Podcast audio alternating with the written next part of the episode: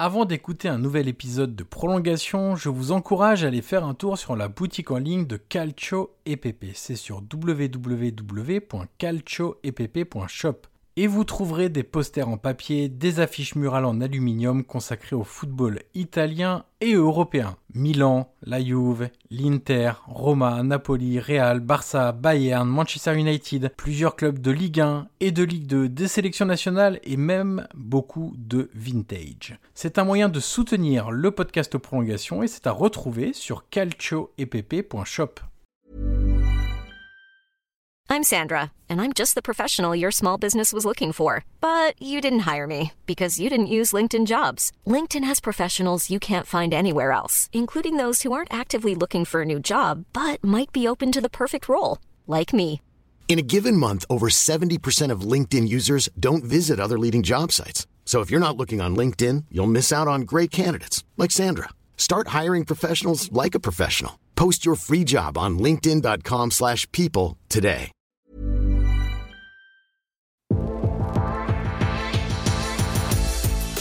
Bonjour à tous, je suis Johan Crochet, journaliste et podcasteur, et je vous souhaite la bienvenue pour un nouvel épisode de Prolongation. Prolongation est un podcast d'entretien où je rencontre des acteurs du football pour vous faire découvrir et pour décoder leur métier. L'idée est de donner des clés pour mieux comprendre le football avec ceux qui le font. Vous aurez accès à des entretiens avec des entraîneurs, des joueurs, des préparateurs, des recruteurs, des formateurs et même des spécialistes de la nutrition et du sommeil. Une seule règle, on prend le temps, on écoute les invités et on réfléchit tous ensemble. D'ailleurs, si vous avez apprécié l'épisode à venir ou que vous avez apprécié les précédents, je vous encourage à mettre les 5 étoiles et laisser un commentaire sur Apple Podcast pour faire découvrir Prolongation au plus grand nombre. Aujourd'hui, je reçois non pas un, ni deux, mais bien trois invités dans ce podcast. Céline Mérif, Jonathan Llorente et Maxime Flamand, les trois membres de la cellule d'analyse vidéo du Montpellier Hero Sport Club, sont mes invités. Avec eux, nous avons abordé le quotidien du métier d'analyste vidéo, de l'analyse de l'adversaire, au respect des principes de jeu d'Olivier Dalloglio, en passant par les retours individuels, l'analyse en live et la formation pour devenir analyste. Nous avons également évoqué l'utilisation des nouvelles technologies et de la data au quotidien, ainsi que le travail avec les jeunes joueurs du MHSC qui oscillent entre le groupe professionnel et la réserve. Voilà pour le résumé. Il est temps maintenant de laisser la place à cette conversation très dense avec Céline Mérif, Maxime Flamand et Jonathan Llorente. Bonjour Céline Mérif, bonjour Maxime Flamand et bonjour Jonathan Llorente. Bonjour. Bonjour. Bonjour. Bienvenue à tous les trois dans le podcast Prolongation. On ne change pas une question qui gagne, même dans un podcast à quatre, ce qui est inhabituel. On a l'habitude de toujours commencer par la même question. Est-ce que vous pouvez me raconter chacun votre tour un match qui vous a marqué? Alors ça peut être par un scénario, par un résultat, par une émotion particulière que vous avez pu ressentir, soit comme acteur donc dans vos différents postes, soit comme spectateur simplement dans un stade, téléspectateur devant même la télé, comme enfant, adolescent, adulte. Le choix est vraiment très très large. C'est un peu votre Madeleine de Proust et on va commencer par Selim du coup. Alors moi, c'est un match euh, de qualification pour la Champions League, donc de l'AGOCR, qui était mon, club de cœur euh, euh, quand j'étais jeune, parce que je suis de, la région iconaise. Donc en fait, c'est le match retour contre Zenit Saint-Pétersbourg que j'ai suivi en fait à la radio parce que j'étais pas, j'étais déjà arrivé dans ma nouvelle région ici à Montpellier. Et donc, je, je suivais le match. Euh, la GOCR perd le match aller, euh, un but à zéro euh, en Russie. Et, et, donc, au match retour à la Baie je suis ça sur, sur RMC à la radio. Et donc, c'est la victoire de, de la GOCR qui s'impose deux buts à zéro et qui se qualifie pour la, pour la Champions League. C'est quelque chose qui m'a beaucoup marqué parce que je voyais pas le match, j'ai écouté et, et j'ai vibré vraiment jusqu'au bout parce que c'était un match qui était, qui était quand même serré qui m'a procuré des émotions particulières. Eh ben, on partage quelque chose, Céline, puisque je suis originaire de Serres. J'étais au stade ce jour-là euh, contre, contre le Zénith. J'étais au stade aussi en phase de groupe de Ligue des Champions contre euh, Milan, l'Ajax et le Real. Euh, donc euh, voilà, bon, c'était moins bien en phase de groupe, mais en tout cas en termes de résultats, même si contre l'Ajax, Auxerre avait gagné, mais c'est vrai que c'était un match assez dingue et une des dernières grosses ambiances, en tout cas au stade Abbé Deschamps, avant malheureusement la descente en Ligue 2. Euh, Jonathan, pour toi, quelle est ta Madeleine de Proust? Pour tout supporter du football français, ben, c'est le match de la victoire en Ligue des Champions de Marseille en 93. jeune, j'étais supporter marseillais et ce match-là arrive le jour de mes 13 ans. Bon, ben, anniversaire à la maison, avec papa, maman, le gâteau et, la cerise sur le gâteau, victoire de, Marseille en finale. Et euh, après, c'est pas par rapport au match, parce que bon, le match, il a été quand même stressant. Euh, Milan a dominé dans mes souvenirs, mais après, c'est par rapport à la fête qui a suivi, où après, on a pris la voiture, on est allé en ville, euh, et euh, il y avait tous ces gens dehors qui sautaient de capot en capot, que ça klaxonnait. Voilà, la grosse fête, même s'il y avait école le lendemain, voilà, on s'était couché tard. Moi, tu es pas le premier à me parler de ce match, même des, personnes qui n'ont pas grandi dans, le sud ou dans la région marseillaise.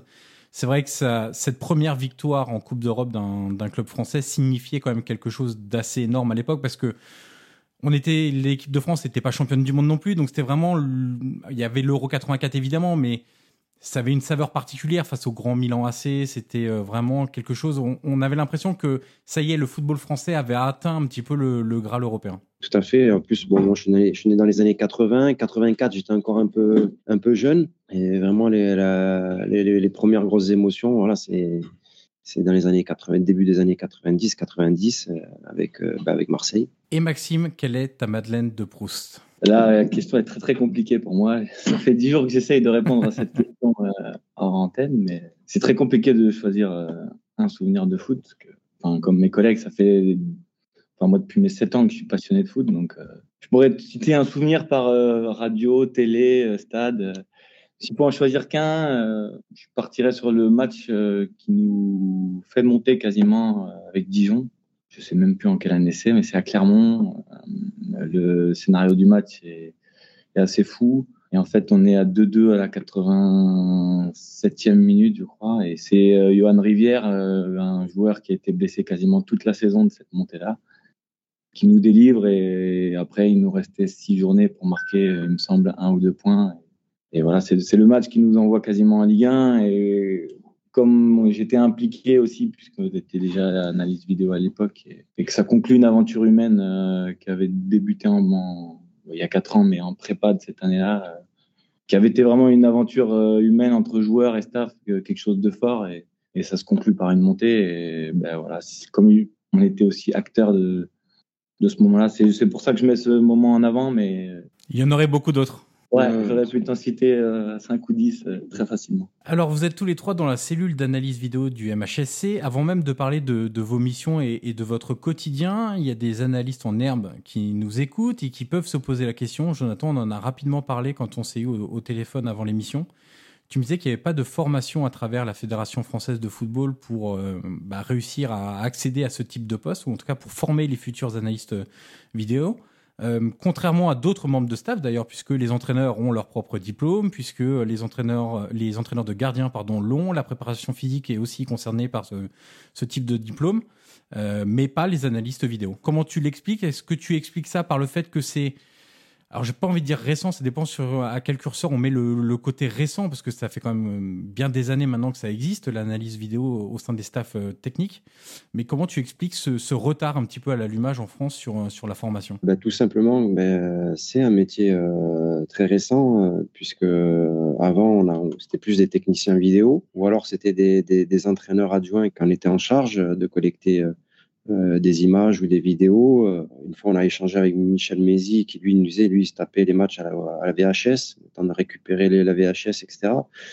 Aujourd'hui, euh, le métier, il n'a plus rien à, voir avec ça. Donc, ce nouveau métier est, pour l'instant le fruit d'universités de, de, ou de d'organismes privés d'organismes privés, voilà, chercher le mot, merci, qui utilisent euh, ben, des anciens analystes ou, euh, ou, des personnes qui ont des, compétences dans, ce domaine-là. Donc euh, la, la Fédé ne s'est pas penchée encore sur le sujet. Pour ce qui est du centre de formation, ça date de à peine trois ans. Il y a l'obligation d'avoir un analyste vidéo dans un centre de formation.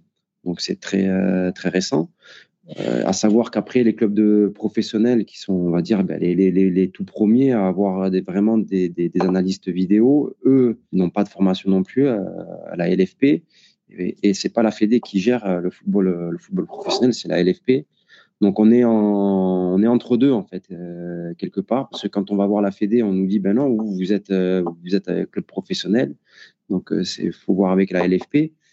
Euh, et la LFP n'a pas vocation à faire de formation. Donc c'est les universités qu'on, il y a l'université de Rouen notamment, il y a l'université de Montpellier, euh, il y a l'université de à Créteil, l'UPEC, euh, voilà, il y a des universités qui ont construit des, des, des, formations, même des masters maintenant. Au départ, c'était des DU. Il y, a, maintenant, il y a des masters. Euh, il y a des masters euh, qui mélangent aussi l'analyse du jeu et, et, et, la data. Donc, ça fait pas mal de, de, choses. Après, il y a des organismes privés où en un an ou en six mois, on peut avoir un, un diplôme. Il en existe même un sur une semaine avec Artfish.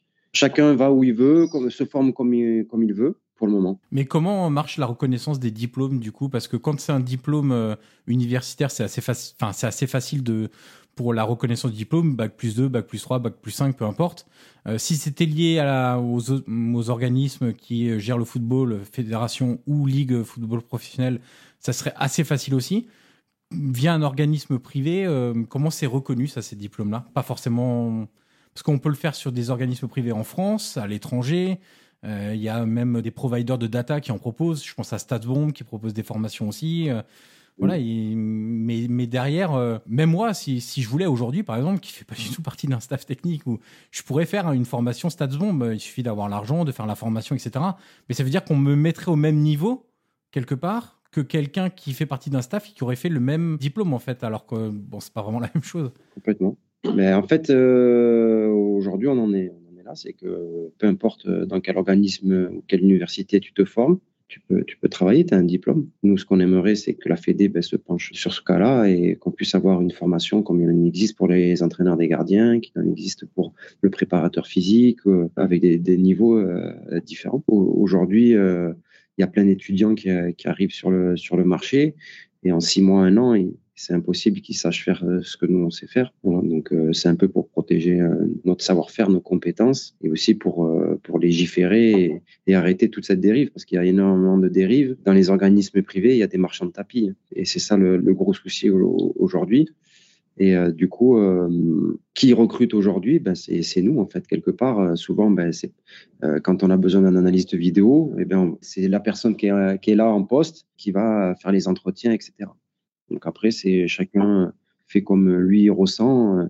Euh, selon les, entretiens, s'il a accroché avec les étudiants, s'il avait déjà des stagiaires, euh, avec quel organisme il marche, il fonctionne, tout simplement. Alors il y a une chose qui est très intéressante avec tous les trois, c'est que le duo jusque-là est devenu un trio cet été, euh, puisque Maxime, tu es le dernier arrivé entre guillemets, tu es arrivé avec Olivier Dalloglio quand Olivier Dalloglio a pris les rênes de l'équipe première.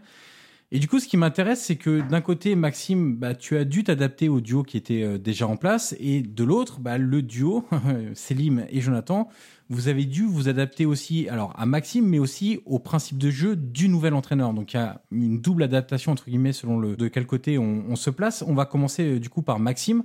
Quand tu arrives au MHSC, quels sont les enjeux immédiats pour toi, immédiatement, pour bien t'adapter? Parce que c'est pas forcément lié à Olivier Dalloglio que tu connais déjà, pour le coup, où tu connais les principes de jeu, tu connais un petit peu tout ça, tu connais son mode de fonctionnement, son management, ce qu'il va demander aux joueurs, etc. Par contre, tu arrives dans un nouveau club avec une cellule qui est déjà en place, et donc toi, l'adaptation, elle est peut-être plutôt de ce côté-là. C'est sûr, après, ça s'est fait euh, déjà avant qu'on arrive, de par les séminaires, les différentes formations. On se connaît aussi entre analyse vidéo en France on a une relation assez proche et assez saine puisqu'on est obligé de s'entraider. Comme on le disait sur la question d'avant, au niveau des formations, on n'est pas forcément, enfin, la Fédé ne reconnaît pas forcément les analystes, les formations non plus. Donc, c'est ces organismes privés, notamment le, fournisseur de notre logiciel, qui, qui regroupe euh, et qui se regroupe pour nous faire des séminaires. Et à partir de là, nous, on, s'entendait déjà. Donc, en amont avec Joe, on a vu euh, comment on pouvait s'organiser. Ça a été assez simple que Joe avait l'habitude de s'occuper de l'adversaire et moi j'avais l'habitude de plus m'occuper et enfin d'avoir plus envie de m'occuper de l'équipe coachée par, euh, par Olivier. Et après il y avait Selim qui lui s'occupait un peu de, mon rôle que j'occupe cette année. Comme on est plusieurs, on essaye d'être aussi sur euh, du travail individuel et aussi c'est là que Selim avec la bascule avec les jeunes aussi, tous les matchs de la réserve sont filmés. On a beaucoup de jeunes dans le groupe et ça permet d'être précis avec les jeunes, précis avec les joueurs. Donc ça s'est fait assez facilement cette adaptation. Mais pour revenir à ta question, euh, la priorité, elle est quand même commune, c'est que le club réussisse. que l'équipe réussisse et que les principes de, jeu du coach soient mis en avant et assez rapidement, puisqu'on n'a pas beaucoup de temps. On est sur cinq semaines de préparation. Il faut que premier match, deuxième match, troisième match, on soit déjà prêt. Jonathan, toi qui du coup est plutôt chargé des, adversaires, est-ce que quand euh, Olivier Dalloglio arrive, avec Maxime, avec Selim, un peu tout le monde, tu es quand même sur la phase de, pré-saison, entre guillemets, où évidemment qu'il y a de l'analyse vidéo sur, sur les adversaires, mais peut-être un peu plus de temps pour aussi s'intéresser au groupe professionnel du MHSC. Est-ce que toi, tu, tu entres aussi dans ces discussions-là? Est-ce que tu, tu échanges avec Maxime sur les principes de jeu de l'entraîneur, tu échanges avec l'entraîneur, etc. Non pas seulement regarder ce que font les adversaires à ce moment-là, mais déjà aussi t'imprégner de la culture de jeu euh, amenée par euh, Olivier Dalloglio. Complètement. En fait, euh, Olivier dans son fonctionnement, nous a sorti de notre bureau et a voulu qu'on aille dans le, dans le bureau du staff technique pour avoir un open space et avoir accès à, toutes les discussions qui pouvaient être liées ben, notamment aux, principes de jeu, mais aussi aux, aux, séances ou aux éventuellement recrues potentiels sur lesquels on, on, donnait notre avis aussi après avoir visionné des images sur eux. C'est vraiment un, travail de staff hein, puisqu'on on échange euh, avec le coach, mais aussi bien avec l'entraîneur des gardiens que les entraîneurs adjoints, puisqu'il y en a trois. Du coup, euh, il y a un, partage d'informations, mais c'est beaucoup plus rapide comme ça, euh, parce qu'il n'y a, pas de filtre, et du coup, c'est en direct. Donc, c'était très facile de s'intégrer.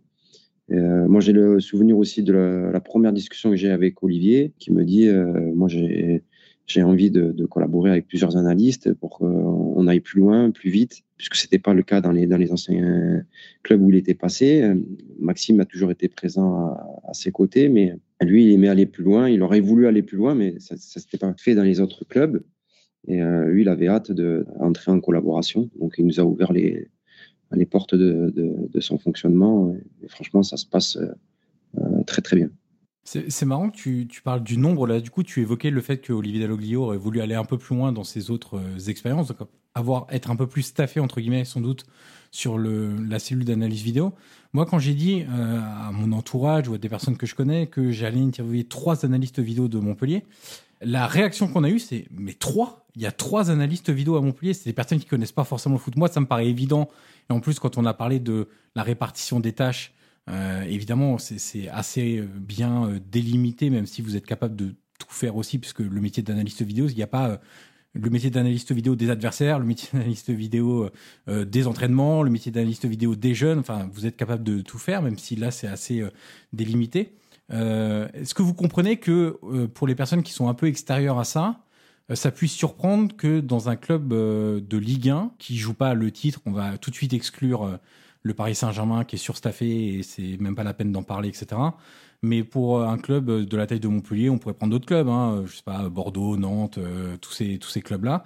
Quand on dit il y a trois analystes vidéo, ça surprend un peu les personnes qui suivent le foot de, très loin. parce qu'en fait, ils ne savent pas. Parce que à part à Lens, dans les équipes qui sont dans le haut du tableau, même dans les dix premiers du, du, championnat, ils sont minimum trois. Je dis bien un minimum, mais il y en a, ils sont plus. Tout dépend si on compte euh, l'entraîneur euh, adjoint en charge de l'adversaire, parce que les staffs étrangers, ils viennent avec un adjoint en charge de l'adversaire. C'est très souvent au départ un analyste. Il est considéré adjoint, mais au départ, c'est un analyste. donc, euh, ils sont au minimum trois, là, la plupart des, des, staffs qui jouent une qualification pour l'Europe. Donc, il y a beaucoup de travail. Et après, pour moi, les, clubs où ils sont que un ou deux, ben, ils sont obligés de faire des choix, ils peuvent pas tout faire. Nous, aujourd'hui, le, club a une politique euh, où les jeunes qui montent, il faut qu'ils soient accompagnés, euh, aussi bien par des entraînements supplémentaires, mais aussi par des retours euh, sur la prestation, que ce soit avec l'équipe première ou avec l'équipe réserve. Et donc, du coup, aujourd'hui, c'est fait et très bien fait par l'intermédiaire de, de, Selim avec Romain Pitot. Donc moi, ça me, me surprend pas d'être trois. Et il y a même du travail pour plus, parce que y a plein de choses qui peuvent être mises en place. Aujourd'hui, euh, sur les, on filme les séances d'entraînement, mais on fait pas systématiquement des retours. On en fait, souvent on visionne, mais on fait pas systématiquement des retours ou on fait pas de live pendant les séances d'entraînement, chose qu'on pourrait faire euh, si on était encore plus staffé. Alors Maxime a commencé à l'évoquer. Je vais juste vous redonner vos spécificités entre guillemets dans le staff technique. Euh, Maxime donc centré sur les principes de jeu, leur bonne application. tu travailles aussi sur des retours individuels aux joueurs et tu donnes un coup de main à la cellule de recrutement. Selim, tu es centré sur la data au sens large. Les stats, tu surveilles et analyses les performances des jeunes joueurs, comme l'a dit Jonathan aussi, les jeunes qui montent en équipe première euh, sur des entraînements, parfois redescendent jouer avec euh, avec la réserve, qui sont vraiment entre les deux entre les deux mondes, entre guillemets, à cheval sur les deux mondes. Et puis Jonathan, tu es donc chargé de l'analyse des, adversaires de, de, Montpellier. On va commencer par Selim justement. Tu es le monsieur data et technologie euh, dans, le staff. Comment est-ce qu'on parlait de formation tout à l'heure pour le métier la data et, les technologies, on va citer le drone par exemple, parce que c'est un peu le truc dont on entend parler régulièrement maintenant ça, ça surprend euh, aussi, là aussi, les, personnes qui suivent le foot de très très loin, qu'on puisse filmer les entraînements par drone pour euh, vérifier notamment les distances sur les lignes, etc. Comment toi tu te formes à ça? Parce que quand tu as commencé, j'imagine que la data n'était pas aussi euh, omniprésente. Filmer en drone, c'était peut-être pas forcément aussi quelque chose de très commun.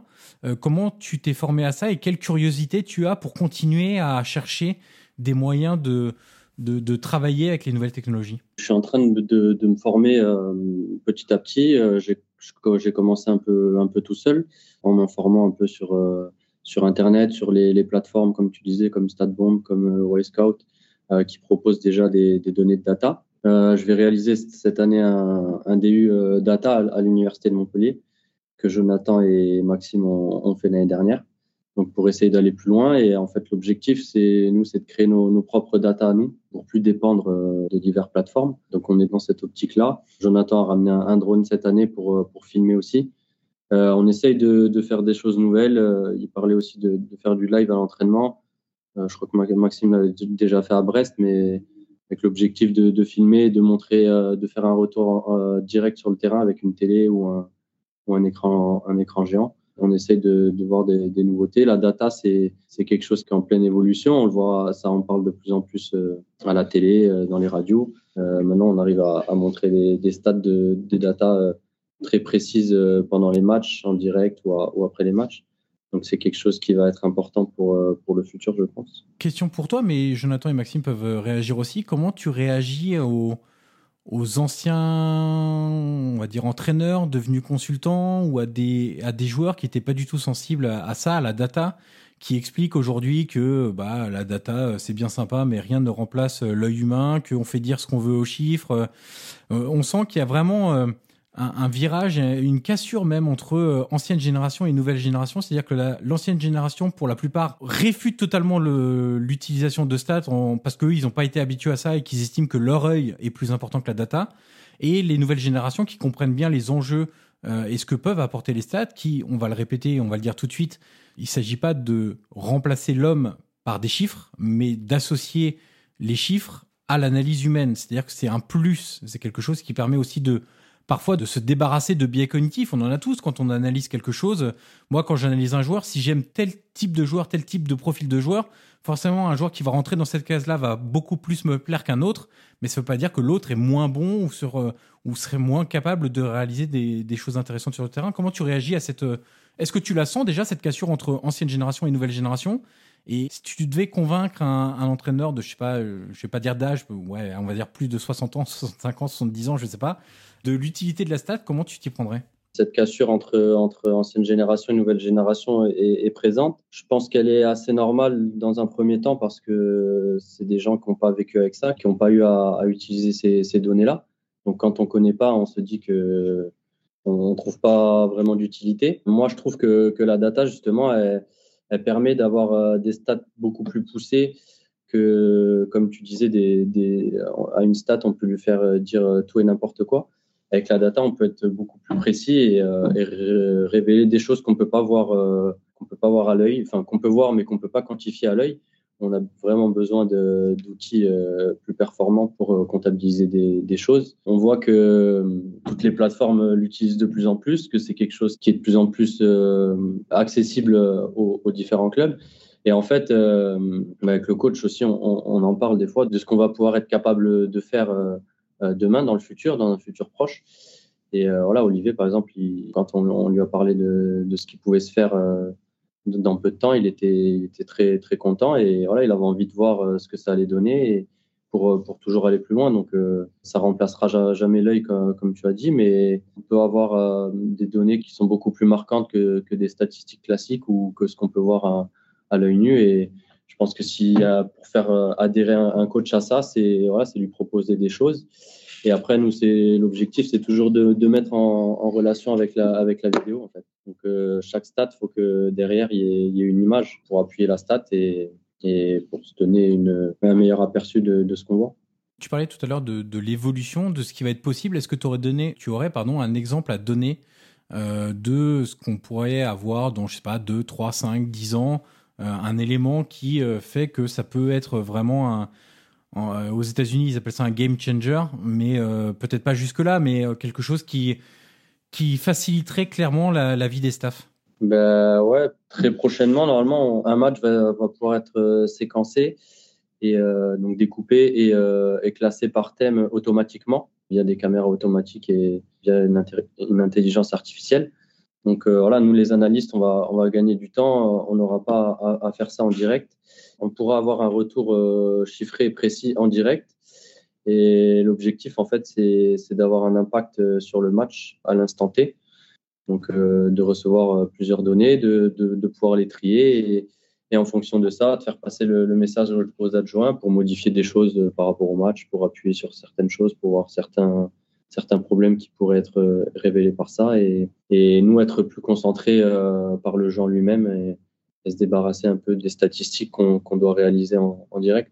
Je vais continuer un instant avec toi. On sait que le Montpellier a, je vais pas dire a changé de stratégie, mais euh, comme tous les clubs a aussi souffert euh, de, la crise du Covid, de la crise de Mediapro. On sait que pour les clubs, c'est aussi une vraie galère euh, aujourd'hui de réussir à avoir des budgets équilibrés et de pouvoir vivre en autonomie financière. Donc du coup, il y a de plus en plus aussi d'utilisation de, de jeunes joueurs. Euh, c'est une de tes missions justement de, de suivre ces jeunes joueurs, de, de voir ce qu'ils font euh, sans doute avec euh, les, les professionnels en entraînement, de voir comment ils répondent aussi quand ils redescendent jouer des matchs avec la réserve. Est-ce que tu peux nous, nous expliquer un peu ton fonctionnement? Si tu fais des comment tu fais tes retours individuels à ces jeunes footballeurs et comment ils sont suivis au quotidien quand ils sont avec le avec le, le groupe professionnel? Alors en fait, donc euh, je réalise ce, ce, travail avec Romain Pitot, qui est passé adjoint de, de l'équipe première justement euh, avec euh, ce rôle-là en, priorité. Euh, en fait, on reçoit, on a un, un, analyste chez les jeunes au centre de formation, donc Antoine Martinez qui m'envoie le, match où je le récupère, qui le met sur une plateforme pour que je puisse le récupérer. Ensuite, il m'envoie le match, le match découpé et, et, moi, selon ce que Romain va, vouloir montrer aux joueurs, sur certains joueurs, on ne fait pas sur tous les joueurs à chaque fois. Voilà, il va, il me dire voilà, aujourd'hui tu, tu me fais un montage sur tel joueur en essayant de me montrer ce qu'il a fait de bien sur tel aspect du jeu ou ce qu'il a fait de moins bien sur un autre aspect. Et ensuite, on fait un retour en, salle vidéo, donc euh, le joueur, Romain, donc moi qui, qui suis à l'ordinateur, et après qui, le coach qui peut, qui peut venir par certains moments, d'autres adjoints aussi. Et en fait, l'objectif, c'est de, de, de, montrer au joueur euh, bah, ce qu'il a fait de bien, ce qu'il a fait de moins bien, et de trouver des, des actes de progression pour qu'il puisse travailler à, à l'entraînement. Après, à l'entraînement, euh, les joueurs, ils sont, les jeunes joueurs même qui sont pas en contrat pro, ont les mêmes séances que, que les professionnels. Et par contre, on leur rajoute euh, des séances en plus euh, par rapport euh, à ce qu'on a pu voir en, vidéo, par exemple, créé par, par Romain Pito. Alors Jean-Marc Furlan, qui était le premier invité de ce podcast, disait que les jeunes joueurs étaient très réceptifs et très à l'écoute des conseils fournis en vidéo quand on leur faisait des retours individuels, parce que notamment, ils étaient habitués aux écrans depuis longtemps et que pour eux, c'était assez facile quand on est né avec des écrans dans les mains quasiment. Pas pour tous, mais euh, on a une habitude d'avoir de, des écrans et que parfois c'est même plus facile de le faire à travers des vidéos projetées comme ça que de replacer sur le terrain ou de leur dire des, choses sur le terrain. Il disait que lui, il avait remarqué que les jeunes, en tout cas, étaient très sensibles au retour vidéo parce que c'était un support qu'ils maîtrisaient euh, particulièrement. Est-ce que toi, tu as ce même sentiment quand tu leur fais des retours individuels? Ouais, exactement. C'est bah, des joueurs qui ont déjà goûté à la vidéo depuis peut-être euh, 3-4 ans selon le club euh, où ils étaient en, en, en, centre de formation. Ça en revient un peu à ce qu'on disait avant sur, euh, sur la data et entre les anciens et les nouveaux, c'est que ces jeunes joueurs-là, ils, sont nés avec, euh, avec des écrans, ils voient tout via des écrans. Donc quand on leur montre, on leur montre leur match en image, ils sont plus réceptifs et puis ils sont habitués à, à, à voir ça. Donc donc c'est beaucoup plus intéressant que certains anciens. Après, ça ne veut pas tout dire aussi. Nous, on avait notamment les anciens de l'année dernière, euh, des Daniel Congré, des Vittorino Hilton, qui sont des anciens, qui n'ont peut-être pas commencé leur carrière avec euh, des staffs, euh, avec des analystes, mais qui sont qui, s'y sont mis et, qui aimaient se voir aussi et qui aimaient revoir leur match et, travailler sur ça. Je vais rajouter un truc là-dessus, moi, par rapport à ça. C'est vrai que les jeunes ont des, ont les outils, enfin, des outils vidéo plus tôt. Il faut apprendre à se regarder aussi. Après, c'est pas que se regarder. Qu'est-ce qu'on va regarder dans la vidéo? Où il faut regarder, parce que les jeunes vont avoir tendance à regarder ce qui se fait de beau avec le ballon. Les retours sont souvent faits avec euh, le sans ballon aussi. Là, il faut les éduquer, apprendre à ce qu'ils se regardent, où regarder, et en fait, ça commence, ça devrait commencer très jeune, et petit à petit monter à ce que jusqu'à ce que le joueur soit entre guillemets euh, autonome pour, pour se regarder. Et aujourd'hui, c'est ce qui se passe avec les joueurs en post-formation. Ceux qui sont déjà dans le groupe pro, ils savent où regarder, ça va plus vite parce qu'en fait, euh, sans qu'on leur pose quasiment la question, ils, savent là où on veut en venir. Et c'est là que ça devient intéressant. Mais c'est toute une éducation euh, qui doit commencer euh, dès le plus jeune âge. Et par rapport à une question que tu as eue avant, c'est aussi pour ça qu'il y a beaucoup d'analyses vidéo dans les clubs. C'est qu'à un moment donné, ça sert à ça. Ça sert à pouvoir se regarder, où regarder, comment regarder, découper les images et mettre en valeur ce qu'on veut montrer. Et donc toi, tu as noté que c'était plus, ils avaient plutôt tendance à regarder ce qu'ils faisaient avec ballon que sans ballon du coup. Souvent, parce qu'un joueur va regarder ce qui est beau aujourd'hui euh, bah, par les réseaux sociaux aussi. quand on regarde un réseau social, mis à part les, analyses qui sont faites sur du collectif, c'est beaucoup de, dribbles, beaucoup de gestes techniques. Et quand on va parler à un jeune joueur qui a euh, des facultés à éliminer, par exemple sur un dribble, euh, c'est la première chose à laquelle il va parler à la fin d'un match peut-être plus qu'un centre ou une passe décisive qu'il aura faite ou parfois des fois même un, but qu'il aura marqué. Euh, c'est toute une éducation pour moi. Alors Maxime, tu es chargé de veiller à la bonne application des principes de jeu de l'entraîneur. Est-ce que tu peux nous dire à quoi ça correspond au quotidien et quel est ton travail notamment à l'entraînement là-dessus euh, face à la vidéo? Quand tu euh, disais, je crois, je sais plus si c'était toi ou Jonathan qui disait, on, filme aussi les entraînements, on fait soit en live, soit après des retours post-entraînement sur ce qui s'est passé. Qu'est-ce que ça veut dire vérifier la bonne application des, principes de jeu?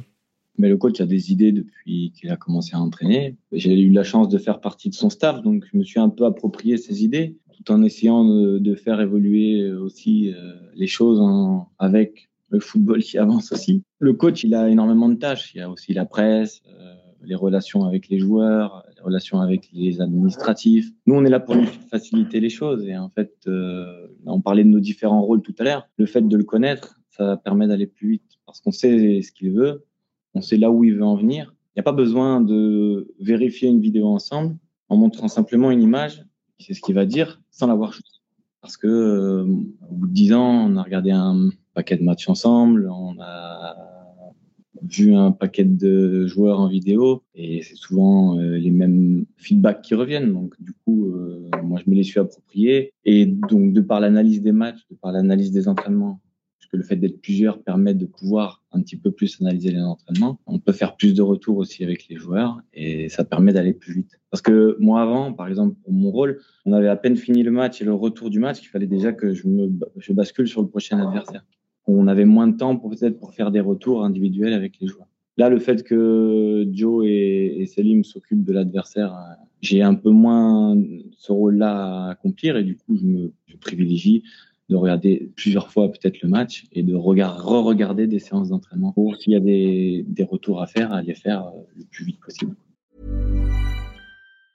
Hiring for your small business? If you're not looking for professionals on LinkedIn, you're looking in the wrong place. That's like looking for your car keys in a fish tank.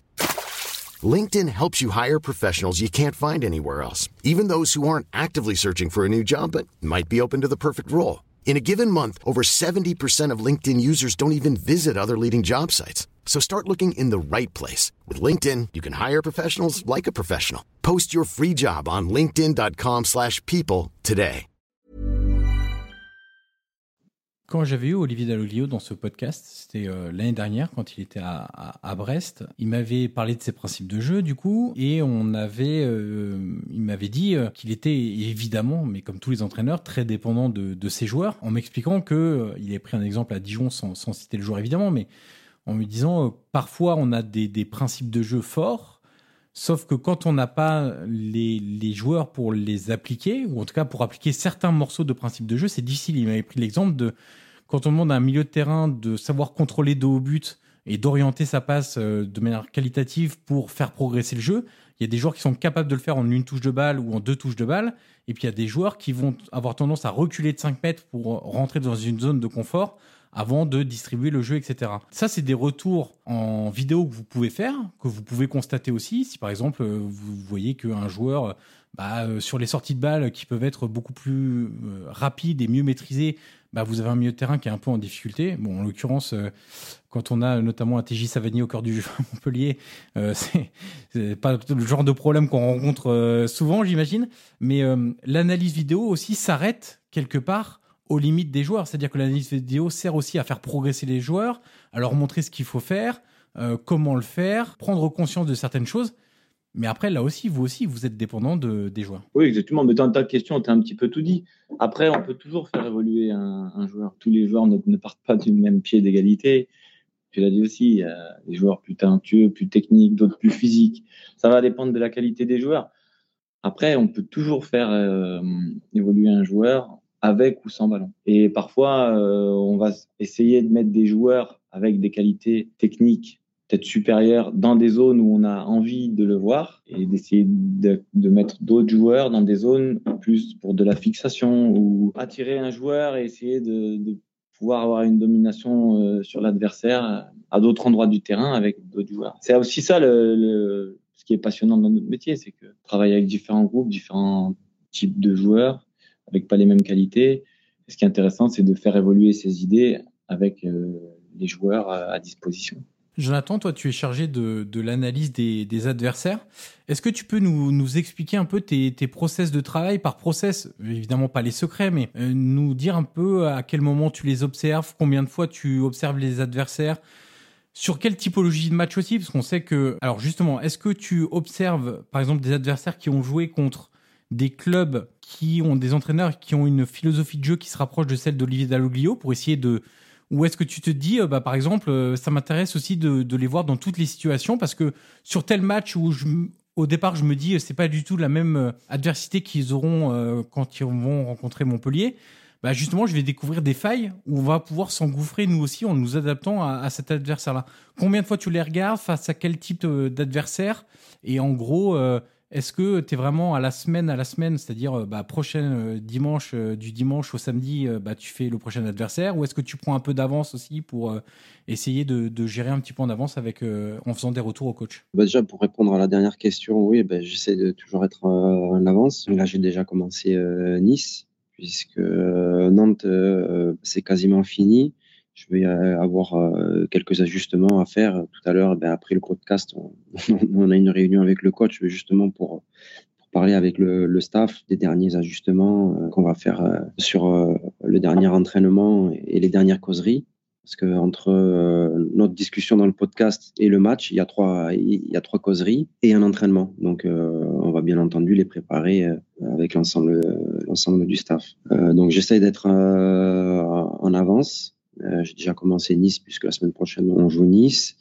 Et puis après, euh, pour, pour ce qui est des matchs, ça dépend du temps que j'ai, mais ça peut aller jusqu'à beaucoup de, de, matchs.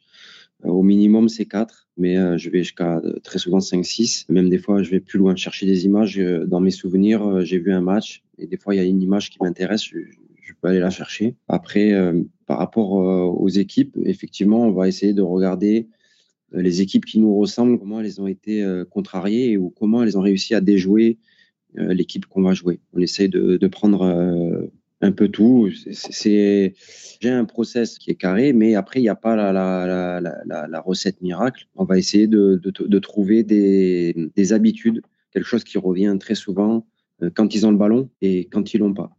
Et comment on peut ben, quantifier ça et après, ben, comment on peut euh, contourner et, essayer de, contrecarrer ça? En fait, on va rester sur des choses simples et sur des choses qu'on est sûr qui, vont se passer, qui vont se produire, pour ben, donner euh, un temps d'avance aux joueurs euh, pour qu'ils puissent anticiper et avoir vu cette, chose. Après, dans un match, il y a tellement de choses qu'on ne maîtrise pas, mais tout ce qu'on on peut maîtriser, ben, après, notamment les coups de pied arrêtés ou les, ou les 6 mètres, ou des phases de jeu sur des relances ou des possessions, comment ils se positionnent, etc. Ben, on va leur donner ces aimants-là pour, pour qu'on puisse presser correctement, pour qu'on puisse récupérer le ballon correctement. Et puis après, quand on attaque, leur montrer où il y a des espaces, comment se positionner dans ces espaces, comment les attaquer. Alors là, tu parlais, du coup, on a fait le, on a regardé l'analyse collective de l'adversaire. Est-ce que tu te penches aussi sur des individualités?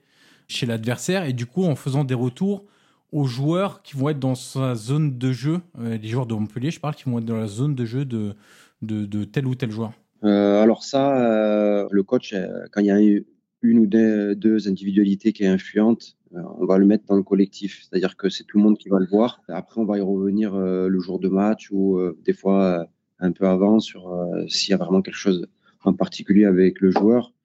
Quelqu'un du staff, un des adjoints va revenir sur cette individualité ou le coach. Ça, peut arriver. Mais après aussi, on fait, ça c'est Selim qui est en charge, c'est que il fait euh, un mini euh, bilan, un mini rapport sur chaque joueur qu'on met en place euh, dans le vestiaire pour avoir les qualités fortes de l'adversaire et aussi un peu ce qui peut, ben, ce qui peut le gêner, ce qui peut le, contrarier. On le disait tout à l'heure, les staffs sont de plus en plus épais, s'élargissent, staff technique, mais staff aussi médicaux, de, préparation physique, etc. Il y a de plus en plus de, personnes qui entourent l'entraîneur, l'entraîneur qui, chapeaute le tout, mais qui est aussi sollicité bah, par vous, par le staff euh, technique, le staff médical, sollicité par ses joueurs évidemment, qui est sollicité par euh, ses dirigeants, qui est sollicité par les médias, qui a beaucoup de, travail euh, et de, relations aussi à, gérer, à maîtriser.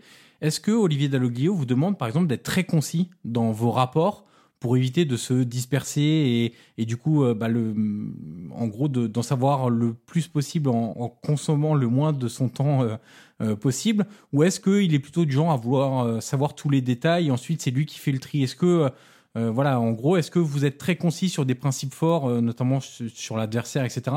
Ou est-ce qu'il veut avoir tous les détails et ensuite c'est lui qui fera le tri? Là-dessus, il nous fait confiance, il nous demande d'être concis de vraiment aller à, à, l'essentiel. Que les causeries sont courtes, les vidéos durent entre 3 minutes et 4 minutes, grand max. Donc, euh, c'est des vidéos assez courtes. Donc, on doit aller à, l'essentiel. Après, lui, de son côté, ben, il, fait aussi un travail d'analyse. De son côté, il regarde. Voilà. Donc, quand on lui présente quelque chose, euh, il sait si euh, ça correspond à ce que ce qu'il attend ou, pas. Donc, non, le, le but, c'est pas d'avoir. notre objectif, c'est de lui faire gagner du temps. Donc, on va à l'essentiel. Si c'est pour imprimer 40 pages d'un rapport qui existe sur une société ou que nous, on fait des rapports de 50 pages, ça n'a aucun intérêt. On va lui faire perdre euh, plus de temps que, que lui en faire gagner. Donc euh, l'objectif est, d'être vraiment précis et, et, concis. Une question peut-être plus pour Selim ou, et, Maxime. Si vous faites des montages individuels sur les joueurs de Montpellier, ce qu'ils font de bien, de moins bien, à l'entraînement ou en match, à quelle fréquence vous, vous le faites? Comment vous, vous travaillez? Est-ce que vous travaillez vraiment individuellement? Ou euh, par exemple, il y a Mathieu Féjean qui est analyste vidéo au Servette euh, qui m'avait expliqué que lui, il aimait bien travailler par ligne, c'est-à-dire la ligne défensive, la ligne du milieu de terrain et la ligne des joueurs offensifs. Et il disait, ça, ça nous permet d'avoir quelque part un peu de collectif dans les individualités quelque part. C'est-à-dire qu'on travaillait sur un échantillon non pas de 11 joueurs d'un bloc équipe, mais plutôt sur 4 ou 3 joueurs selon le, nombre de joueurs dans chaque ligne. Est-ce que vous, vous travaillez vraiment sur les individualités ou sur, euh, comme lui, par ligne ou, euh, Et à quelle fréquence vous faites des, des retours individuels? Les deux, mais c'est, enfin, après, c'est un sport d'interaction. Donc, c'est des relations entre, euh, par doublette, par ligne. Des fois, on va faire par doublette, un défenseur, un latéral et un excentré, par exemple, pour essayer de créer une, une relation, une relation forte qui va se retrouver après sur le terrain. Ça peut être par ligne, quand il y a vraiment des soucis d'alignement, de, de cadrage et de non-fermeture des espaces derrière c'est assez aléatoire, ça dépend un petit peu du match. on va travailler sur les deux.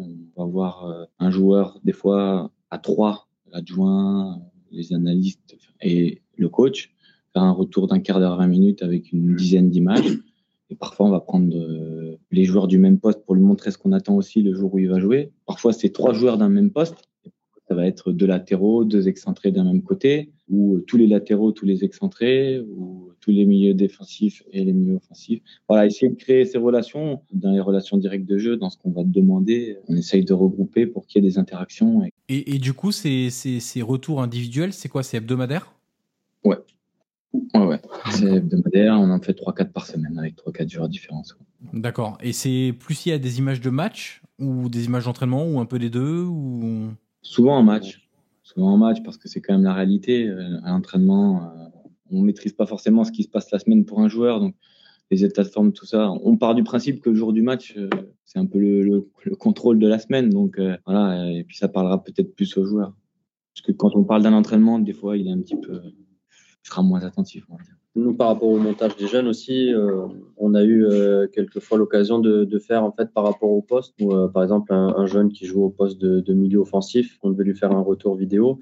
juste avant, Maxime devait faire un retour vidéo avec le milieu offensif titulaire en gros de l'équipe professionnelle. On fait venir le, jeune joueur qui voit aussi le montage de ce qu'on demande en, en, en, Ligue 1 pour qu'il voit un peu ce qui lui est demandé et après on lui fait son retour à lui. Mais voilà on mélange aussi, euh, on a eu fait quelquefois mélanger les, jeunes voilà, qui, qui, jouent en N2 et avec les professionnels qui jouent en Ligue 1 pour vraiment qu'ils voient ce qu'on leur demande au plus haut niveau. Ouais, c'est une mise en situation directe en lui disant bah, en équipe première, ça se passe comme ça et voilà ce qui est demandé à des joueurs de, qui jouent ton poste en fait. À propos de l'analyse en live, vous parliez tout à l'heure de l'analyse en live euh, pour les entraînements, ça existe aussi évidemment pour les matchs. Est-ce que c'est là que le travail est le plus, je sais pas si je dois dire difficile, mais en fait il y a un rapport au temps qui est différent. C'est-à-dire que quand vous analysez la première mi-temps, il faut que quand l'entraîneur arrive dans le vestiaire, si vous lui faites des recommandations ou des observations, elle soit immédiate. C'est-à-dire que vous n'avez pas le temps de vous dire attends, je vais revisionner une deuxième fois pour être vraiment bien sûr de voir ce que j'ai vu, etc. Est-ce que pour vous, c'est vraiment le, plus difficile, le live? Si vous deviez quantifier un petit peu euh, euh, la difficulté de, des différentes tâches que vous êtes ramené à, faire au, euh, au quotidien, est-ce que l'analyse en live, de par le fait que bah, c'est du live et donc c'est immédiat, c'est là que c'est le, plus délicat? Pense qu'on a tous les trois la même réponse. Je pense que, je pense que oui, c'est vrai, c'est la réalité, et puis c'est là qu'on doit aller vite.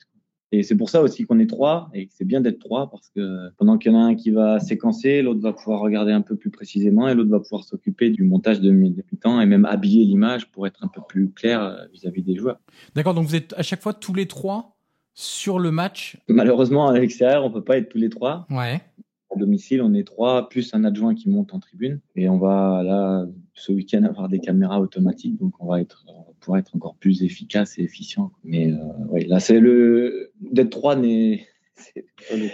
C'est pas de trop. Hein. Ouais. Donc, du coup, ce que tu commences à m'expliquer, c'est qu'il y en a un qui séquence. Donc, vous regardez tous les trois le match, évidemment. Vous notez les séquences qui vont vous intéresser. Donc il y en a un qui va extraire les séquences, c'est ça? Il y en a un qui va les habiller, faire des montages, etc. Avec euh, quand on dit les habiller, c'est mettre quoi? Euh, Mettre les distances de ligne, mettre euh, les espaces libres qui devraient pas être libres, etc., etc. C'est ce genre de choses-là? Des plus lumière, des espaces, voilà, des, flèches, pour essayer de, de répondre aux, aux, besoins du match. Et oui, on est deux à séquencer en fait.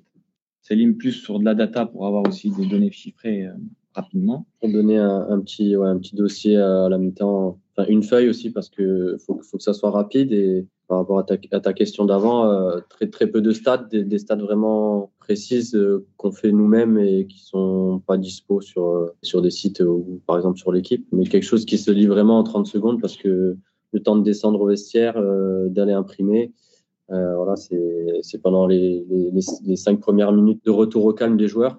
Là, à ce moment-là, le staff je donne une feuille au, coach et aux, aux, adjoints aussi euh, qui puissent lire euh, des statistiques. C'est euh, des retours forcément collectifs ou si vous voyez vraiment un joueur qui est en difficulté, vous faites aussi ce retour avec. alors peut-être pas, vous n'avez peut-être pas le temps de faire un montage individuel, mais en tout cas faire au moins ce retour oral au coach en disant bah on l'a vu en première mi-temps, sans doute que lui il l'a vu aussi peut-être ou peut-être pas, bah, il se fait tout le temps prendre son, le latéral, il est mal aligné, il se fait prendre dans, dans le dos en permanence, ou l'espace entre lui et l'axial, euh, bah, il est trop important. Il y a des joueurs qui se mettent là exprès pour créer des espaces et voilà. Est-ce que c'est, il y a une possibilité aussi, avec le temps très réduit, de, de noter des, des, choses sur euh, les, les, joueurs de manière individuelle? Les deux sont possibles et ont été faits. On a souvent des images offensives et défensives à la mi-temps sur du collectif, mais on peut se servir de ces images pour faire un retour individuel avec un joueur selon ce qu'on a montré ou pas montré euh, au collectif. Euh, j'aimerais rajouter, 15 euh, minutes, c'est long, hein. on se rend pas compte. Ouais. Mais le, le, temps, il y a un temps où il y a un débrief avec le, le coach. Et après, il y a un temps où le coach il parle, mais euh, quand le coach parle, c'est très rare que lors d'un briefing euh, mi-temps où euh, c'est la sonnette qui arrête le, le, le coach. il y a toujours un temps où il y a encore à nouveau euh, la possibilité de, de, discuter avec, euh, avec les joueurs individuellement. Et ça, le coach euh, ou les adjoints peuvent le faire sans problème. Donc 15 minutes, on a largement le temps de faire tout ce que tu nous as demandé. Et, pour revenir à notre parole de, tout à l'heure, quand je vous disais que des, personnes qui suivent le foot de loin se disent 3, c'est beaucoup.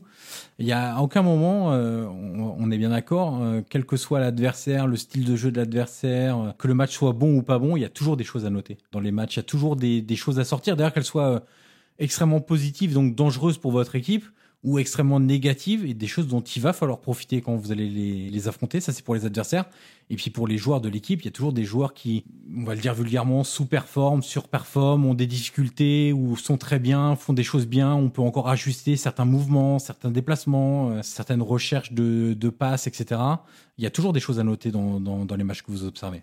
Oui, complètement. L'objectif de la mi-temps, ben, c'est dans le temps imparti de faire passer euh, le, maximum d'informations, des, informations que les joueurs vont comprendre et vont pouvoir après ben, mettre en œuvre sur le terrain. C'est le plus dur en fait. C'est que quand les joueurs y repartent, ils aient compris le, message et que tous ensemble, ils repartent avec le, bon objectif, le bon projet. C'est ça le, plus dur. Moi, je vais rajouter la mi-temps, c'est pour réajuster, mais ça dépend aussi de ce que donne le match du contexte parce que euh, des fois le, coach va complètement mettre la vidéo de côté et parler que d'aspects euh, plus motivationnels, on agir sur le psychologique et sur des attitudes où enfin, ça m'est déjà arrivé qu'on perde 2-0 à la mi-temps. Je, descendais, je descendais avec l'ordinateur, mais je savais très bien pertinemment qu'il n'allait pas servir. Mais on descend, c'est notre métier d'être là et, de, si besoin de pouvoir montrer et d'être acteur. Mais ça, ça, sera toujours le coach qui va décider. De pas réceptif euh, à quelque image qu'il soit. Ça dépend de l'humeur du coach aussi. Quand on perd 3-0 à la mi-temps, euh, bon, on n'a peut-être pas envie de, voir un montage et si les joueurs sont passés à côté dans l'état d'esprit, peut-être qu'il va vouloir vraiment insister là-dessus. On a parlé GPS, on a parlé drone, data, logiciel d'analyse, tout ça, ça évolue très vite dans votre, dans votre métier. Est-ce que vous avez le temps de vous intéresser à ce que font d'autres clubs en matière d'analyse vidéo? Vous vous disiez que vous connaissiez un peu tous les analystes vidéo. Est-ce que vous échangez sur des pratiques, des logiciels, des, des technologies différentes. Euh, est-ce que vous aimez découvrir aussi un peu ce que font des entraîneurs un peu moins connus euh, en France, en Ligue 2, à l'étranger, euh, des approches de jeu bah, proches forcément ou pas forcément d'ailleurs de ce que vous faites à Montpellier avec Olivier Dalloglio. Alors, je vais pas demander à Maxime parce que Olivier Dalloglio m'en avait parlé, que Maxime était assez curieux et on avait parlé de Sassolo, de Roberto de Zerbi, etc., etc. Jonathan et, et du coup, est-ce que vous avez le temps c'est tout est toujours une question de temps, de vous intéresser à comment les autres clubs euh, travaillent, euh, ce que font les autres analystes, euh, les nouveaux logiciels qui sortent, les nouvelles technologies, etc., etc. Bah, un peu comme, comme Maxime, je pense que ça sera pareil pour, pour Joe. On, on, est, on est à l'écoute de, de, tout, de, tout ce qui est nouveau. voilà. C'est quelque chose qui, qui qui est aujourd'hui présent sur les, les, réseaux sociaux. Donc on peut, on peut vite avoir accès à, à ce que différents coachs euh, font à l'étranger ou dans d'autres niveaux. Donc euh, c'est toujours intéressant de, prendre de, de, prendre des idées. Après sur euh, sur ce qui est de la relation avec les autres analystes, on essaye de Jonathan en parlera mieux que moi, mais on essaye de mettre en place des, choses pour un peu uniformiser le, le, travail pour se faire gagner du temps. Chacun on essaye de se donner des, des idées pour aller plus vite dans le partage, pour pouvoir après travailler plus simplement et plus rapidement euh, chacun de notre côté. Mais ouais, c'est quelque chose qui est, important euh, pour, pouvoir évoluer et, trouver de nouvelles idées. Pour reprendre ce que Céline euh, dit, on s'intéresse beaucoup à ce qui peut nous faire gagner du temps, à ce qui peut nous faire être plus performants. Et du coup, on a un groupe WhatsApp entre analystes on échange énormément de, dessus sur des nouvelles technologies, des nouveaux logiciels, voilà, on n'hésite pas à, donner des astuces euh, s'il y en a qui n'ont pas vu euh, telle ou telle fonctionnalité sur le, sur le logiciel qu'on utilise, puisqu'on on utilise tous le même logiciel pour ce qui est l'analyse vidéo, même après si on a des on a des prestataires et des sociétés différentes pour la data, mais on s'intéresse vraiment à, à, tout ce qui peut améliorer notre notre quotidien. Et la dernière chose que, que je dirais, c'est que tous les analystes aujourd'hui, on, On aimerait que la ligue mutualise les coûts qu'on a sur certains logiciels ou sur des, plateformes, puisqu'on les utilise tous, voilà, pour, pour faire tomber les, les prix et pour euh, uniformiser le, le, travail, notamment en live quand on arrive sur des stades où ben, il y en a ils filment, il y en a qui ont des caméras automatiques, il y en a qui ont des caméras mobiles automatiques. On n'en a pas tous les, les mêmes process. Et euh, donc après c'est assez compliqué quand on veut récupérer euh, un plan tactique euh, en live quand on arrive sur des stades. Et ça, ça nous fait perdre euh, du temps ou ça nous fait des process différents selon les stades où, où on va. Donc c'est des petites choses qui sont améliorées il existe voilà des, choses pour pour uniformiser. Voilà, et on aimerait que, que la Ligue nous entende euh, là-dessus. Alors, deux petites questions euh, liées à ta réponse, Jonathan. La première, c'est est-ce que tu peux donner une fourchette Je ne vais pas te demander le, prix. Je ne sais pas si tu le connais, le, le, prix exact, mais du logiciel que vous utilisez, tu dis que vous aimeriez que la Ligue mutualise un petit peu les coûts et ensuite que en gros, ils achètent un certain nombre de licences et ensuite ils dispatchent au, club. Est-ce que tu peux donner en gros une fourchette pour euh, que les gens se rendent compte euh? Il n'y a même pas besoin d'une fourchette, c'est que le, logiciel qu'on utilise, euh, le haut de gamme, même parce qu'il existe cinq, cinq, ou six versions de la, du logiciel, le meilleur modèle du, de, c'est 5000 euros l'année. Voilà. C'est un outil très très très performant. Voilà, donc il vaut 5000. On n'est pas obligé d'avoir 6 ou 7 licences dans un staff parce que les autres logiciels sont capables de faire pas mal de choses. Mais c'est que les logiciels peuvent, euh, les différentes versions peuvent interagir et on peut lire le travail des, autres. Voilà, le, le, modèle qui s'appelle Elite, il, il, vaut 5000 parce qu'on peut faire du live avec. Donc après, si dans le staff, il y a des personnes qui font pas de live, ils n'ont pas besoin d'avoir une version Elite. Voilà. Après, il existe euh, des, des, logiciels euh, d'analyse vidéo moins chers. Hein. Voilà. Mais aujourd'hui, euh, les 20 clubs, on utilise, on utilise celui-là. C'est fait dans d'autres ligues, c'est fait en Belgique par exemple. Oui. Ça s'est fait en Belgique, mais en France, c'est pas fait. Euh, ça répond ça, ça, ça, par rapport à ta première question sur la reconnaissance, tout ça. On est quand même un métier hybride et pas très reconnu. Et du coup, les moyens mis à disposition par la Ligue, euh, la FFF, sont quand même réduits par rapport aux besoins et aux attentes euh, des staffs et des coachs aujourd'hui en France.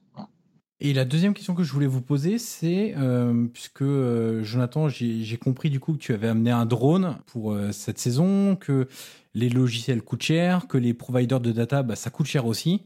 Mine de rien, le, club compte trois analystes vidéo, donc ça a un coût aussi pour le club. Donc ça veut dire aussi que vos dirigeants euh, sont réceptifs et comprennent aussi les enjeux d'avoir du matériel, c'est-à-dire qu'ils euh, voient bien l'apport que vous avez aussi au sein du staff technique et si on veut maximiser votre travail, il faut aussi mettre des outils à votre disposition pour travailler bah, plus efficacement, en toute tranquillité, etc. etc.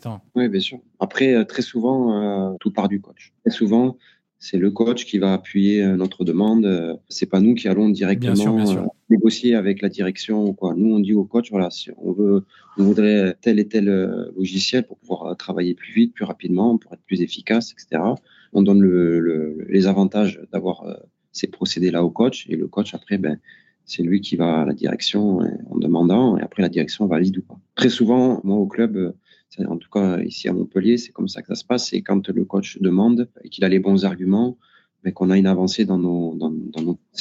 Les demandes de coach sont pas les mêmes et du coup, euh, suivant les staffs, euh, les demandes sont pas donc c'est les coachs. Moi je rejoins Joe euh, par rapport à ça. C'est les coachs qui sont les moteurs de tout ça. Et nous par exemple, on a demandé une télé pour amener sur le terrain pour pouvoir aller plus vite dans les retours aussi. Ben, le coach est très demandeur en vidéo. Et plus on a d'outils, plus on va vite, plus on peut montrer rapidement au joueur ce qu'on attend de lui, plus on avance et plus ça fait avancer le club. Et... Et, et, donc, ce que les auditeurs et auditrices doivent comprendre, c'est que vous êtes quand même beaucoup dépendant du profil de l'entraîneur. Et quand je dis profil, c'est pas parler de principe de jeu, hein, c'est euh, son rapport euh, à, à, votre à ouais exactement à la vidéo, à votre ouais. observation, à la technologie, à la data, enfin un peu à tout quoi. C'est exactement ça. Votre rôle dit est complètement différent selon selon l'entraîneur en place. Euh, dernière petite question avant la fameuse dernière question. Est-ce que dans chaque analyste vidéo sommeille un entraîneur qui rêve de devenir entraîneur principal?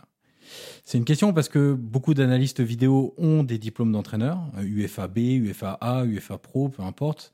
Je pense qu'il y en a peut-être pas beaucoup qui ont UFA Pro, je ne sais pas, vous, vous me direz, mais ont passé des diplômes d'entraîneur. Est-ce que euh, sommeil quelque part euh, l'idée, le rêve, l'objectif, je sais pas comment on l'appelle, mais euh, d'être un entraîneur euh, principal? On fait ce métier parce qu'on aime, on aime le jeu, on aime la, tactique. On a des trois, Maxime, je sais pas trop, mais on, a déjà entraîné des équipes de jeunes.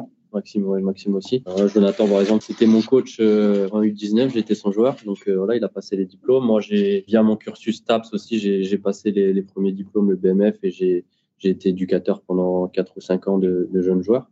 Et c'est ça qui donne, euh, enfin nous en tout cas, c'est ce goût-là pour l'entraînement et, le coaching qui, qui, te donne envie de, de devenir euh, analyste vidéo. Parce que c'est une possibilité de rentrer dans un staff professionnel euh, via une, une, porte plus accessible que les autres quand on n'a pas de parcours de, de joueur professionnel. Donc ouais, un rêve, un objectif, ça peut l'être aussi. Il y, a eu, il y a eu le cas en, en Allemagne. C'était un ancien analyste bah, t'en as plusieurs, en fait. Oui, il y en a eu plusieurs qui, qui étaient analystes vidéo et qui sont devenus euh, entraîneurs adjoints, puis entraîneur, euh, entraîneur euh, principal d'une équipe professionnelle. Donc, je pense que c'est un rêve, mais qui peut être réalisable. En France, je sais pas. Pour l'instant, la, considération qu'on a, mais, je pense que dans d'autres pays, et peut-être plus tard en France, ça pourra arriver. Je vais rebondir sur ce que dit Selim. Je pense qu'aujourd'hui, oui, pour ma part, oui. C'est vrai qu'à terme, d'ailleurs, le, coach nous incite à passer les, diplômes. Sauf que c'est un petit peu freiné par la, la Fédé parce qu'en fait, on n'a pas forcément cet accès au diplôme. Moi, je me suis arrêté UFAB, je crois que c'est le BEF, ça correspond à ça. J'étais en recyclage les deux derniers jours euh, avec euh, une envie d'aller au diplôme au-dessus. Je ne sais pas si j'en aurai la possibilité un jour. Après, euh, avec le nombre de matchs qu'on voit, euh, les, les, personnes qu'on côtoie à travers les coachs, les adjoints, on progresse. Enfin, au jour le jour, on, on regarde tellement de matchs, on apprend tous les jours de, de chacun. Peut-être qu'un jour, oui, euh, si l'opportunité se présente, on aura envie. On a déjà tous été éducateurs auparavant, on aimait ça. Je pense que pour nous trois, c'était un rêve de travailler dans, le football, dans notre passion et, dans le monde professionnel. pour la suite, on verra. Mais oui, on a pour ma part, toujours une envie de pouvoir un jour mettre les idées qu'on a et qu'on a même élaborées au fil du temps, peut-être en place.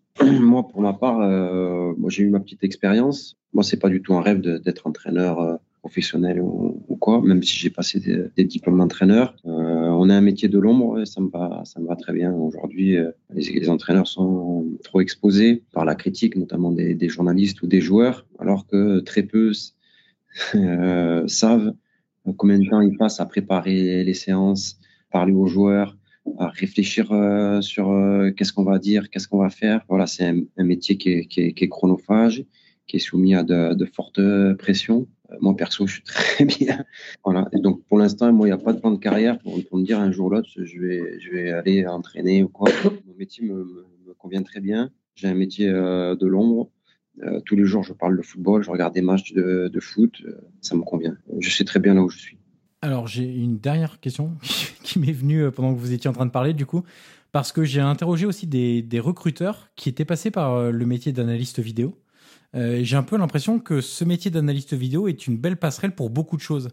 C'est-à-dire que à force de voir des matchs, de les analyser, de travailler, de côtoyer des entraîneurs, des adjoints, comme vous le disiez, parfois ça peut être quand on est analyste au centre de formation, bah, des formateurs aussi avec un peu plus d'expérience, etc. On réussit à acquérir un bagage euh, de compétences liées au terrain, peut-être moins managérial parce que dans la relation aux joueurs, même si vous faites des réunions euh, c'est différent de ce que peut vivre un entraîneur ou, d'autres personnes dans, dans, dans, un club, mais j'ai l'impression, je vais pas dire que c'est un point de passage obligé, mais en tout cas, c'est une belle ouverture ensuite pour faire d'autres métiers. Par exemple, des recruteurs qui me disent, je voulais être recruteur, un peu comme vous, bah, je savais pas par où commencer ou, ou on peut pas devenir recruteur comme ça du jour au lendemain et intégrer une cellule de recrutement d'un club de Ligue 1.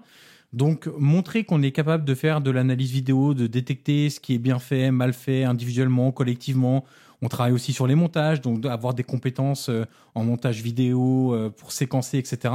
Bah, ça intéresse aussi euh, les clubs quand on va toquer pour un poste de, recruteur.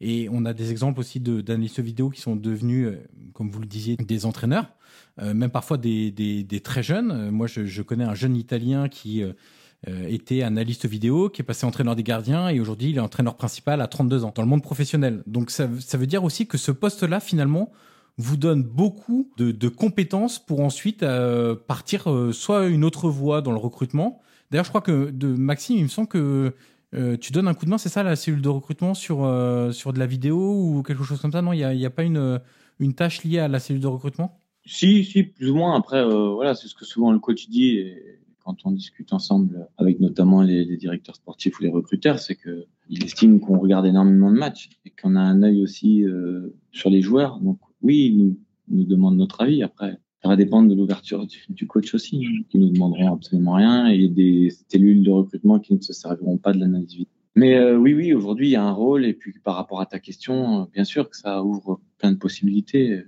Après, c'est toujours pareil, c'est toujours l'ouverture d'esprit de la personne avec qui on travaille qui va faire que oui ou non, on aura euh, la possibilité d'évoluer parce qu'il y a d'autres entraîneurs. Euh, on n'a pas le même rôle avec tous les entraîneurs. Après, pour répondre à ta question, il y a des entraîneurs qui sont venus, qui sont devenus recruteurs aussi, et des recruteurs qui sont devenus entraîneurs. Donc euh, oui, effectivement, une fois qu'on a été dans un staff, qu'on a travaillé pour un staff, parce que même quand on est recruteur, à tout moment dans la saison, ben, on, vient voir les matchs de l'équipe pour le club euh, pour lequel on travaille. On discute avec le coach, on discute avec les, adjoints, etc.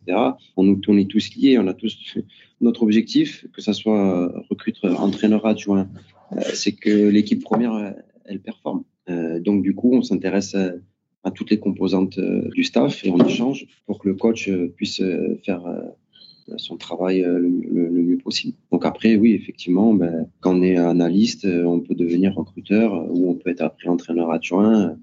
Voilà, c'est des choses qui se font, ça me, ça me choque pas. Alors la toute dernière question cette fois, c'est vraiment la der des der et après je vous laisse filer à votre vrai travail normal et, et ne pas répondre à mes questions. C'est toujours la même pour tous mes invités. Qui aimeriez-vous entendre dans ce podcast dans les prochaines semaines? Alors soit vous avez un nom en particulier à me soumettre, de manière individuelle ou collective, euh, c'est vous qui voyez. Soit ça peut être euh, un métier, quand on est dans un club, on côtoie un peu tous les métiers. Il y a des métiers qui sont fort méconnus, euh, que vous aimeriez que les auditeurs puissent découvrir, redécouvrir, approfondir, voilà. Tout simplement, euh, ben, je pense que un métier qui est, méconnu, ben, c'est celui de solution consulting avec le logiciel avec lequel on travaille il y a une personne euh, avec qui on est en contact en, permanence et qui nous forme, nous montre les nouvelles technologies, qu'est-ce qui va se passer. Lui aussi, c'est un métier, un métier de l'ombre. Euh, il s'appelle David Dassonville et il travaille pour le logiciel de Sport Code. Euh, il mérite à être, à être connu. Et il est à la base de beaucoup de nos fenêtres de codage sur, avec lesquelles on travaille tous les, tous les dimanches. Et il est analyste avec la D2 de l'OM avec les féminines. Et alors, le, le codage, c'est qu'est-ce qu'on entend par codage quand vous utilisez le mode codage euh, sur des entraînements ou des matchs? C'est quoi? C'est découper des séances de vidéo.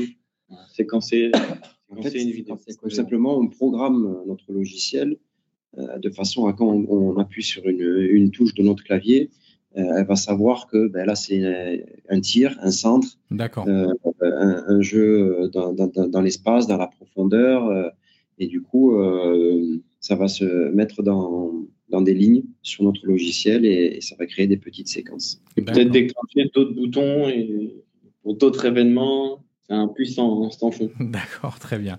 Eh bien, ça me fera une invitation supplémentaire à lancer. Merci Céline Merif, Maxime Flamand, Jonathan Llorente pour votre disponibilité pour tout ce temps. On a dépassé l'heure euh, que j'avais promise au MHSC. J'en suis désolé, mais j'en suis ravi aussi à la fois. Et je vous souhaite du coup euh, une bonne saison avec le MHSC. Merci à tous les trois. Merci, Joël. Merci, Merci beaucoup. Et voilà, c'est terminé. Merci d'avoir écouté cette conversation. Le podcast Prolongation est disponible sur l'ensemble des plateformes audio comme Apple Podcast, Google Podcast, Spotify et Deezer. N'hésitez pas à mettre les 5 étoiles sur Apple Podcast si vous avez apprécié le contenu de cette interview. C'est une étape très utile pour faire découvrir ce podcast au grand public. Vous pouvez également me suivre sur les réseaux sociaux et tous les liens sont dans la description de cet épisode. Je vous dis à très vite pour une nouvelle conversation autour du foot.